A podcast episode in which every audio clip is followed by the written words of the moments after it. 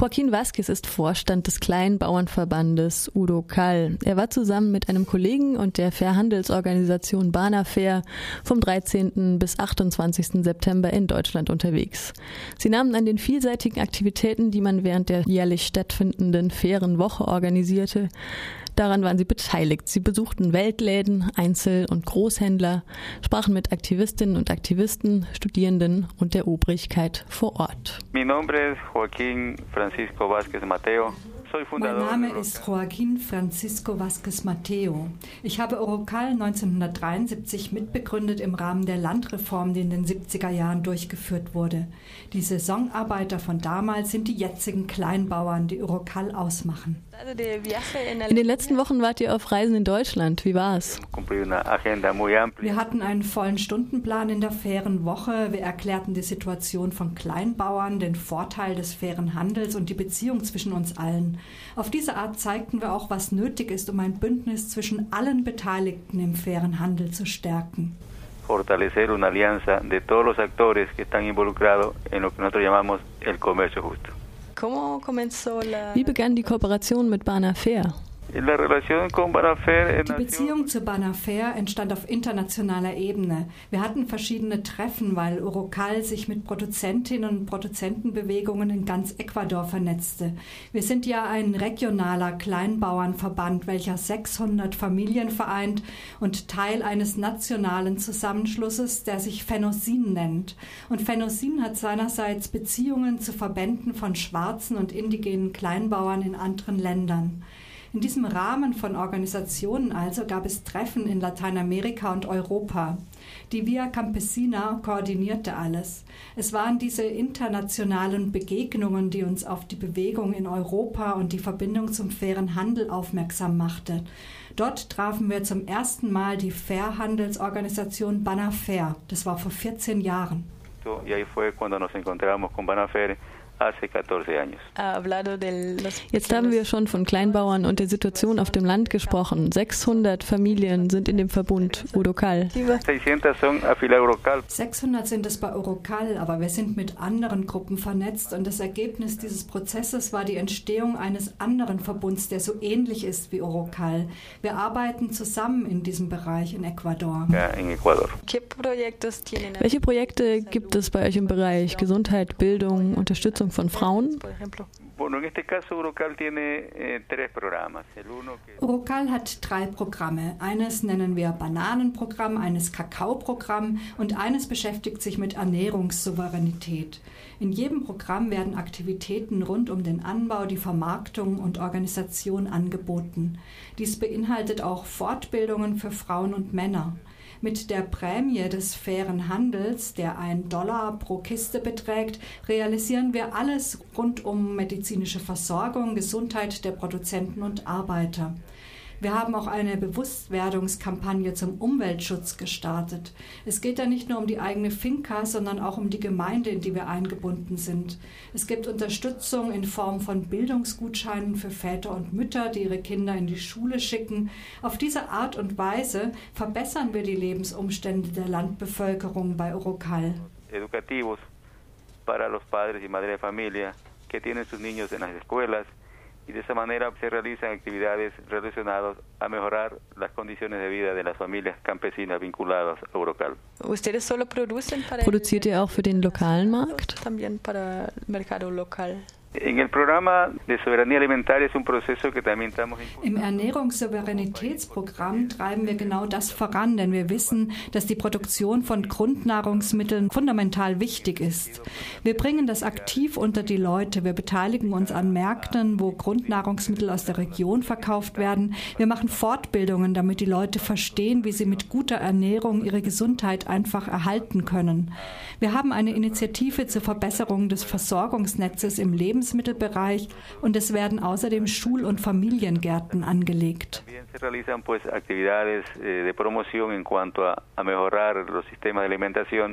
Y a desarrollar actividades de huertos escolares y huertos familiares. Da wird das Motto von Udo Kall por la vida für das Leben schon viel plastischer. Urocal por la vida. Urocal für das Leben, das ist unser Motto richtig. Ihr wollt eine menschliche, nachhaltige Entwicklung. Wie erreicht ihr das zum Beispiel mit organischem Anbau eurer Erzeugnisse? Del desarrollo humano. Wir denken, dass in dem Rahmen von nachhaltiger und menschenwürdiger Entwicklung der organische Anbau ein fundamental wichtiges Element ist. Zuerst einmal, weil es andere Charakteristika hat. Die organische Landwirtschaft schützt den Boden, erhält ihn im Gleichgewicht und braucht viel weniger Wasser. Wir treiben eine agrodiverse organische Produktion voran. Andere Verbundmitglieder nennen es Agroforst. Das beinhaltet eine harmonische Beziehung in der Art, wie wir den Boden bearbeiten und so schützen wir auch die Umwelt und die Luft. y de esa manera se protege también el medio relacionado al tener aire más puro. So sind die Bedingungen für die Arbeiterinnen und Arbeiter also auch besser? Ja, unsere Partner sind in diesem Fall mehrheitlich die Familien. Die Landwirtschaft wird von den Familien gemacht. In einigen wenigen Fällen gibt es Compañeros, die Erntehelfer unter Vertrag nehmen. Die verdienen aber mehr als auf einer konventionellen benachbarten Plantage. Der lebensnotwendige Mindestlohn in Ecuador beträgt 292 Dollar monatlich. Ein Arbeiter, der auf Bananenplantagen Erntehelfer ist, verdient auf den Fincas der Compañeros 400 Dollar im Monat. 8 Dollar pro Kiste bekommt ein Produzent in seinem Verband bei uns. Der Kaufpreis vor dem Verschiffen der Bananen liegt auf dem freien Markt bei 12 Dollar pro Kiste. Davon werden aber allein fast 50 Prozent für den Export abgezogen. Es kommen Kosten für Verpackungsmaterial und Steuern dazu. Das sind alles zusätzliche Ausgaben. Wir bieten dem Produzenten von Urucal eine Infrastruktur und den Service der Vermarktung. Mit dem Import kommt Banafair ins Spiel. Der faire Handel hat uns seit 14 Jahren ein stabiles Einkommen ermöglicht und einen Preis, der die Produktionskosten deckt und außerdem noch andere Verwendung findet. Die Produzenten haben ebenfalls ein stabiles Einkommen das ganze Jahr über. Es ist ein Vorteil, den sie ganz klar sehen. Wir beobachten auch die Statistiken anderer Produzenten, die mit keiner Fairhandelsorganisation kooperieren und ihre Situation ist schwierig, weil der Preis des freien Marktes in Ecuador sehr instabil ist. Manchmal ist er bei zwei oder drei Dollar pro Kiste, manchmal geht er weiter bis sieben oder acht hoch, aber die kurze Zeit, in der der Preis hochschießt, das sind nur vier bis sechs Wochen und damit hat sich's. Die meiste Zeit ist der Preis instabil, also gibt es eine Unsicherheit für Kleinbauern, die nicht im fairen Handel eingebunden sind. Könnten Sie für unsere Hörerinnen und Hörer bitte den Ort beschreiben, an dem ihr arbeitet? Ja klar, die Region ist im Südwesten Ecuadors, nahe am Pazifik. Sie liegt im Norden der Provinz El Oro und im Süden der Provinz Guayas. Das ist eine tropische, küstennahe Region. Auf dem Land sind es verschiedene Sektoren, weil wir nicht nur dort wohnen, wo das Büro von Urucal ist, in der Stadt Machala. ubicados en, el sector. Las oficinas operativas de Eurocal están en la ciudad de Machala. Machala nennt sich die Hauptstadt der Bananen. Machala se llama la. Richtig, Ecuador ist der weltgrößte Bananenexporteur. Wöchentlich werden fünf Millionen Kisten exportiert. Sie sprachen schon von den Erntehelfern, die auch auf konventionellen Plantagen arbeiten. Wenn Sie die Entwicklung der Landwirtschaft um sich herum in der Region und in Ecuador ganz ansehen, wie ist die Situation? Bueno, en el país pues creo que hay bastante. Das Land hat genug Probleme und Schwierigkeiten. Ich glaube, generell fehlt uns Technologie. Die Produktivität ist generell niedrig. Die Kosten der Produktion steigen jeden Tag wegen der Verwendung von Rohstoffen. Auf der anderen Seite konnten noch keine adäquaten Kanäle zur Vermarktung und der Stärkung der Beziehung von Produzent und Konsument ent- etabliert werden.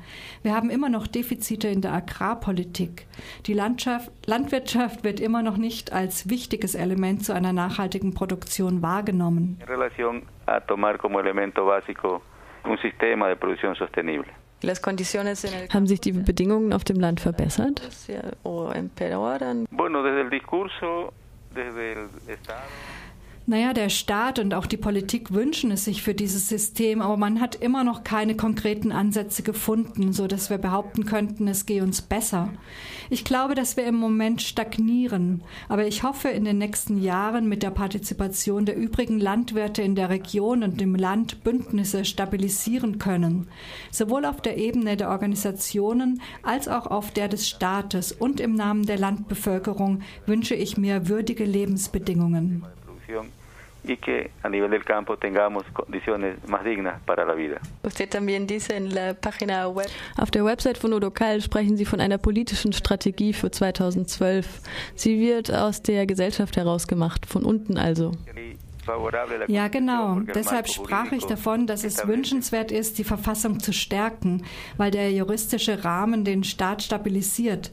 Aber das wird ohne die Beteiligung der Bevölkerung nicht möglich sein. Alle sozialen Sektoren im Land müssen sich beteiligen. Also müssen wir diesen juristischen Wandel von der Gesellschaft aus in partizipativer Art und Weise tragen. Und wie werdet ihr das schaffen?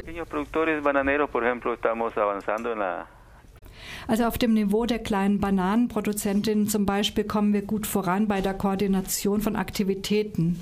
Wir haben eine Vereinigung auf regionaler Ebene, die heißt Compembal. Das ist eine Organisation von Kleinbauern, die sich zusammenschließt, um die für Bananenproduzenten relevanten Themen zu koordinieren. So hoffen wir, diese Dynamik auch in andere Wirtschaftssektoren zu tragen. Reis, Mais, Obst. Wichtig ist, dass wir gezeigt haben, dass einiges möglich ist. Wir treten organisiert auf und wir zeigen nicht nur die Mängel. Das hier ist schlecht und das taugt nichts, sondern wir haben auch ganz konkrete Vorschläge. Wenn der Staat also unsere Unterstützung in diesen Dingen braucht, dann sind wir bereit, uns einzubringen, damit die Situation sich bessert. Schön gesagt. Haben Sie den Konsumentinnen und Konsumenten hier in Europa etwas mitzuteilen? Also meine Botschaft ist, dass wir unser Bündnis stärken und ausweiten müssen. Produzenten und Konsumenten sollen in Kontakt kommen, damit wir so gerechtere Handelsstrukturen schaffen können. Und dass der faire Handel ein effektiver Beitrag sei, der sich auf die anderen Sektoren von Kleinbauern ausweite, in Ecuador, Lateinamerika und der Welt.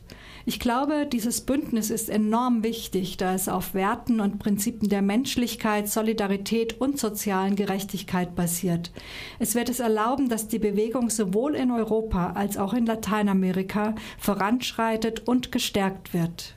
De justicia social va a permitir que este movimiento, tanto en Europa como América Latina, pueda avanzar y pueda fortalecerse.